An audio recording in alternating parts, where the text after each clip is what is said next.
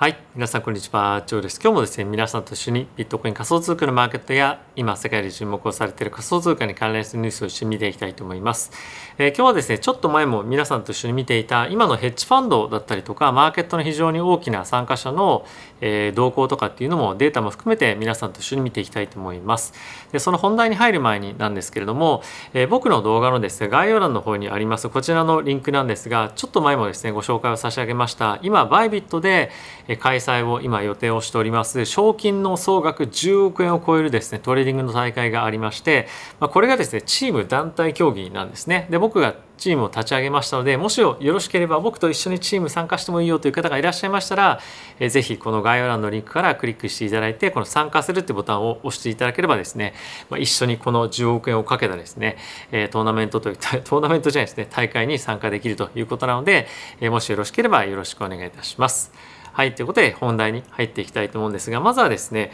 以前もご紹介をしたこのザ・ブロックのデータをちょっと見ていきたいと思うんですが、こちらですね、現在 CME のえー、まあ先物ベースで、まあ、どういったいろんな人たちが動きをしているかっていうのが分かるチャートになっておりますと。で今特に注目をしていたのがですね、えー、このビットコインの先物のロングの動向を、えー、ここ最近見ていたんですね。でちょっとすいません見づらいかもしれないんですけれどもうちょっと拡大するとこの緑のところがですねマーケットメーカーですとか、まあ、いわゆるそのリクイディティプロバイダーの人たちの動きになっていてこれがですね結構マーケットの先行指標になっているということで、えー、注目をしておりました。で、まあ、これがですねかなり平坦もしくはロングが少し減っているということでマーケット全体としてそんなにまあ早く、まあ、上ってこないんじゃないか上がってこないんじゃないかっていうふうに、まあ、僕は見ているんですけれどももう一点注目をしておきたいポイントントとして、えー、こちらの右側のチャートがありますと。でこれ何か何を表しているかっていうと、えー、いろんな投資家のまあ、先物ベースでのロングとショートを合算したものになってるんですね。なので、えー、この真ん中の線よりも下にあるこれがヘッジファンドのポジションなんですけれども、まあ、これがですねこの真ん中の線より下にあるということで、まあ、ネットネット、まあ、あのショートとロング合わせるとまだまだショートのポジションがヘッジファンド非常に多いという状況になっていますと。でただしそうは言っても大体ですね昨年の年末ぐらいからどんどんどんどんですねショートのポジションが小さくなっていってるんですよね。でこれ結構面白いなと思っていて、まあ、今も大きくマーケットが下落しているタイミングではありますけれども、まあ、これでどんどんどんどんショートポジションがですね閉じられていってるんですよね。なので、まあ、ある程度大きくドーンと下がっていった時にまあ、どんどんどんどんリグっていってるような形に今ヘッジファンドはなっていますと。なので、まあ、さっき見ていたマーケットメーカーですとかリクイディティプロバイダーの動きも一つ重要で注目をしておきたいポイントではあるんですけれども、まあ、このヘッジファンドがネットショートからネットロングにプラスになっていくタイミングでどんどんどんどんマーケットがもう一段上がっていくというか、まあ、あの少しそこを探るような展開になってくるんじゃないかなと思いますので、まあ、この辺りについてもえさっきのマーケットメーカーおよび、まあ、あのリあのリクリティプロバイダーの動きと、まあ、合わせてこのヘッジファンドの動きっていうのを見ておくと、まあ、よりマーケットの動きっていうのが分かるんじゃないかなと思うので、まあ、この辺り皆さんと一緒に、まあ、あのフォローアップをしていきたいかなと思います。であとはですねこういった情報に関しましては僕の LINE 公式アカウントの方でもあの配信をしていっておりますので是非概要欄の方のありますリンクチェックしていただけると嬉しいです。はい、ということで、えーまあ、次のニュースいってみたいと思うんですけれども、えー、まずはですね、ゴールドマン・サックスがイーサリアムに関連したデリバティブの商品を、えー、クライアントに向けて取引を始めましたということを発表しております。で、これはですね、ビットコインでももうすでにえー、あの導入をしているんですけれども、まあ、簡単に言うとですね我々のそのイメージと非常に近いものは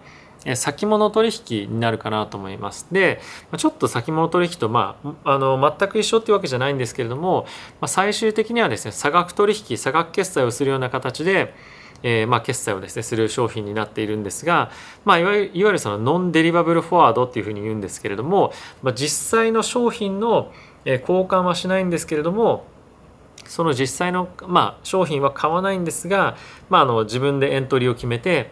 最終的に出たところの、まあ、その損益を、まあ、損益のみを、まあ、あの相対で交換するような、まあ、そういった取引の商品を提供すると。であとはですねこれは非常に面白いなと思ったんですけれども、まあ、このニュースと直接的には関係ないんですがあの JP モルガンがですね DeFi の担保として、えー、米国債券ですとか、まあ、そういったいわゆるそのトラディショナルなこれまでの金融機関が扱っていた商品を担保としてえー、DeFi のあの担保に入れれるような仕組みをですね今開発中ということがあの、まあ、先日ですねちょっと動画でも話したかもしれませんがニュースになっておりました。なので、まあ、その今非常にマーケットクリプトとしては、まあ、悪いというか、まあ、そんなに良くないような状況ではあるんですけれども、まあ、実際にこの大手の金融機関の動きを見ると、まあ、本当にいかにこのクリプトをですね自分たちのプラットフォームの中に、ま、組み入れていけるかっていうのを今非常に強く努力をしているような状況にはなっているので、まあ、そう簡単にはですねクリプトがま終わるというかクリプトが全てなくなって、まあ、オワコンですみたいな感じには正直なんないんじゃないかなと僕は思っております。なのでまあしばらくの間はあのまあ株式マーケットと同様だと思うんですけれども、まあ、あの渋いというか厳しい環境は続くと思うんですけれどもまあ、ある程度マーケットが落ち着いてまたあの金融緩和ですとか、まあ、ある程度あの非常に割安感というのがマーケット全体として出てきてでかつ経済も回復してくる。もしくはある程度そのダウンサイドが、えー、まあ見えてきた、まあ、どこがそこかっていうのが見えてくるとマーケットの反転っていうのもあるんじゃないかと思いますので、まあ、この辺りやっぱそのクリプトから目を離すって本当にもったいないことだと思いますので、まあ、この辺りはどんな状況になっても、まあ、しっかりとニュースだけは追っていくというふうなのはした方がいいんじゃないかなというふうに僕は思っております。はい、次なんですが、え、バイナンスのですね、まあ、あのアメリカのエンティティというかアメリカ向けに営業している、ま、バイナンスの一つの箱があるんですけれども、まあ、ここはですねカスタマーに対してあのテラの USD、まあ、いわゆるその UST という商品がこれまでありましたけれども、まあ、それをですね販売していたことで集団起訴をですね今受けていますよということがニュース記事になっておりました。でこれはですねあのまああの細かいことをお話をすると、まあ、ちょっとあの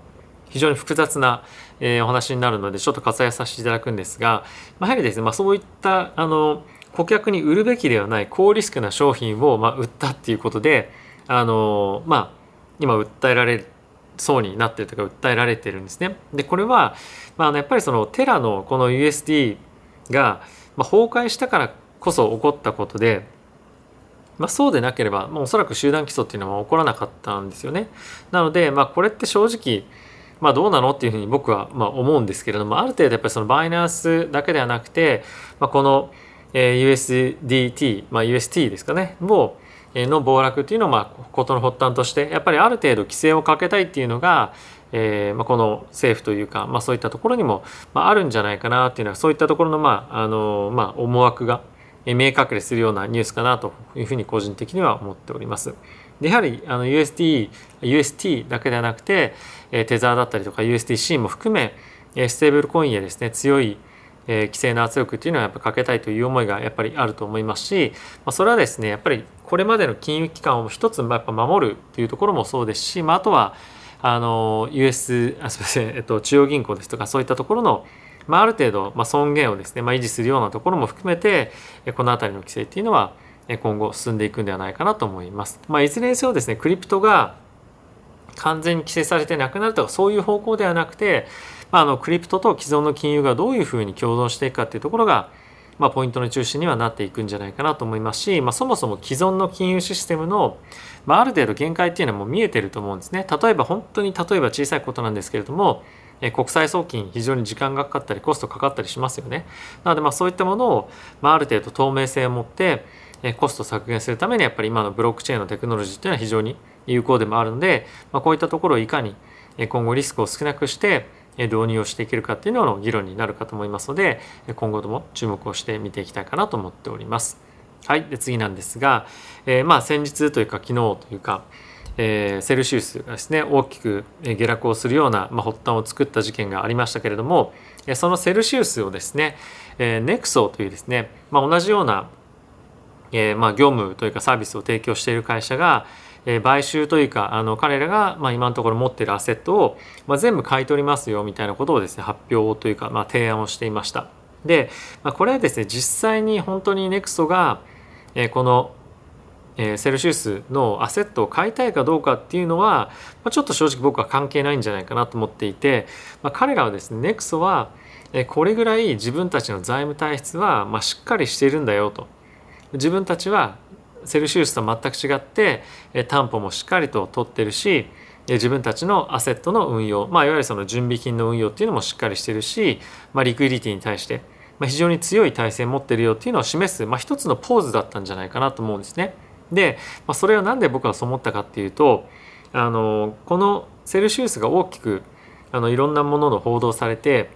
えーまあ、セルシウスのトークンだったりとか、まあ、マーケットが暴落しているタイミングでネクスはでツイート出してたんですよね。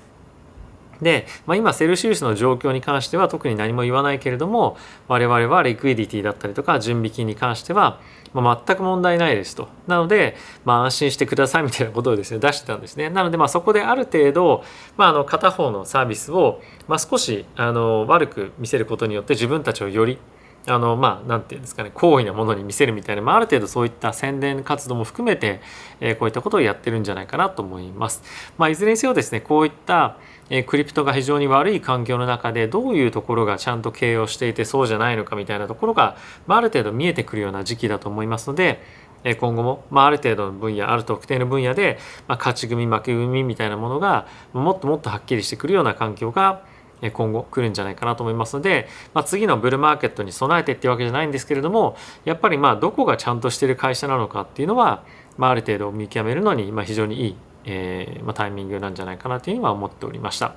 はい、次なんですけれども、まあ、そんなそのセルシウスのタイミング、まあ、いろんな物事が出てきてますけれども、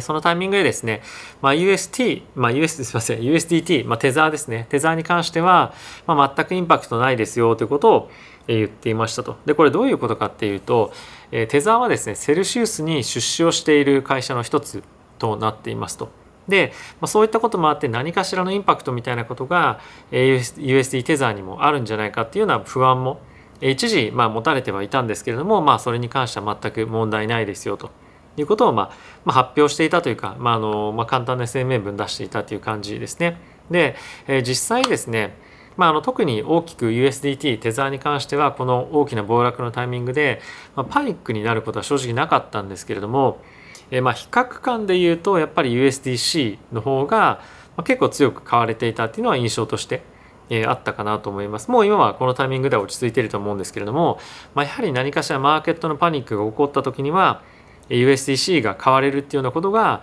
まあ、結構ですね当たり前のようにここ最近毎回起きてきていると。でやっぱそうなってくると、まあ、今はですね各取引所で USD テザーをベースにした取引っていうのが非常に活発ではあるんですけれども、まあ、今後はまどんどんどんどん USDC の方に置き換わっていくもしくは金融機関を中心とした取引に関しては USDC になってきたりとかっていうのはもう今もすでに起こってますけれども、まあ、そういったものが当たり前のようようなトレンドにはなってくるんじゃないかっていうふうには思っております。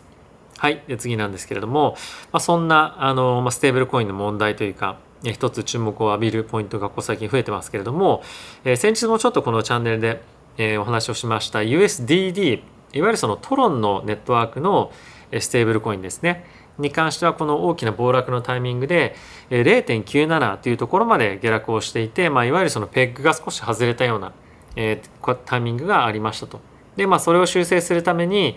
えー、このまああのもろもろですね運用している DAO がえー、まあ約日本円でまあ1000億円ぐらいですねの資産を、え投入をしてペックの維持にかかりましたよということが記事になっているわけなんですが、まあ、やはりこの USDD に関してはテラと全く、まあ、一緒のメカニズムでペックを維持するということもあって、まあ、どっかしらのタイミングでやっぱりダメになるんじゃないかっていうような不安を持ってる方がですねやっぱりいるある程度いると思うんですね。でかつこのような大きなあの急速にマーケットが下落するようなタイミングだとまあ、真っさら真っ逆さまじゃなくて何て言うんですか真っあの一目散にやっぱり逃げたいのはこういった、まあ、何かしらの本当にゼロに資産がなってしまうようなアセットクラスで持っていることはやっぱり避けたいですね当然なんですけれども、まあ、あのどんどんどんどんいろんなトークンの価格が上がってることに上がってる時に関しては全く問題ないんですけれども、まあ、その真逆が起こっているタイミングでは、まあ、一目散に逃げたいアセットの対象になると思うので、まあ、やっぱりステーブルコインを持つ上でまあ、いくらこの USDD に関してはですね20%の利回りがつくといっても今のこのマーケットが悪い環境で持つのはそんなに良くないかなというふうには僕は思っております。まあ、もしマーケットが回復してどんどんどんどん上がっていくどんどんそのビットコインもイーサリアム上がっていくみたいな環境であれば、まあ、全然問題ないかなと思うんですが、まあ、今はちょっとあのもし本当に持つとしてもめちゃくちゃ気をつけてまあ、かつ、まあ、あの入れるとしても本当に自分がなくなってもいい金額しか入れないっていうようなしっかりとしたリスクマネジメントして、えー、まあ、やっていただけるといいかなと思います。まあ、そもそもこの USDD を今持つということ自体のリスクマネジメントがあんまり正直良くないと思うんですけれども、まあ、人にはそれぞれ、えー、まあ手持ちの資金のあの、まあ、状況も違ったりとかしますので、まあ、そのあたりは自己判断自己判断っていうのが、えー、ですですね、えー、考えていただければと思っております。はい。ということで皆さん今日も動画ご視聴ありがとうございました。えー、非常にマーケット悪い環境ではあるんですが、ちょっとですね、ここ最近、本当にいろんなたくさんの方に、えー、まあ、電話をというか、まあ、ズームをして、えー、ちょっと皆さんどういうふうに考えてるか、え、ご意見お聞かせいただけませんか？ということで、えー、今日ちょっとですね、電話を先週ぐらいからし始めています。まあ、どっかのタイミングで、あの、誰がどういうふうにことを言っていたかみたいなことは、まあ、当然言えないわけなんですけれども、まあ、ある程度話を聞いて、どういうふうなことを皆さんが思ってるのか考えてるのかとかっていうのを、まあ、皆さんにですねこの動画見てくださってる方々に、まあ、共有できたりもすればいいななんていうことも、えー、ちょっと思ったりはしておりました。はいまあ、僕が何が皆さんに対して価値を提供できるかっていうところも考えて、まあ、そういったこともあのできるのかなというふうに思ったりはしていたんですがあのできる限り他の方がまあできないというかしないというかまあ僕だからこそできるようなこともですね、まあいろいろと考えてやっていきたいと思いますので、今後とも応援よろしくお願いいたします。ではまた次回の動画でお会いしましょう。さよなら。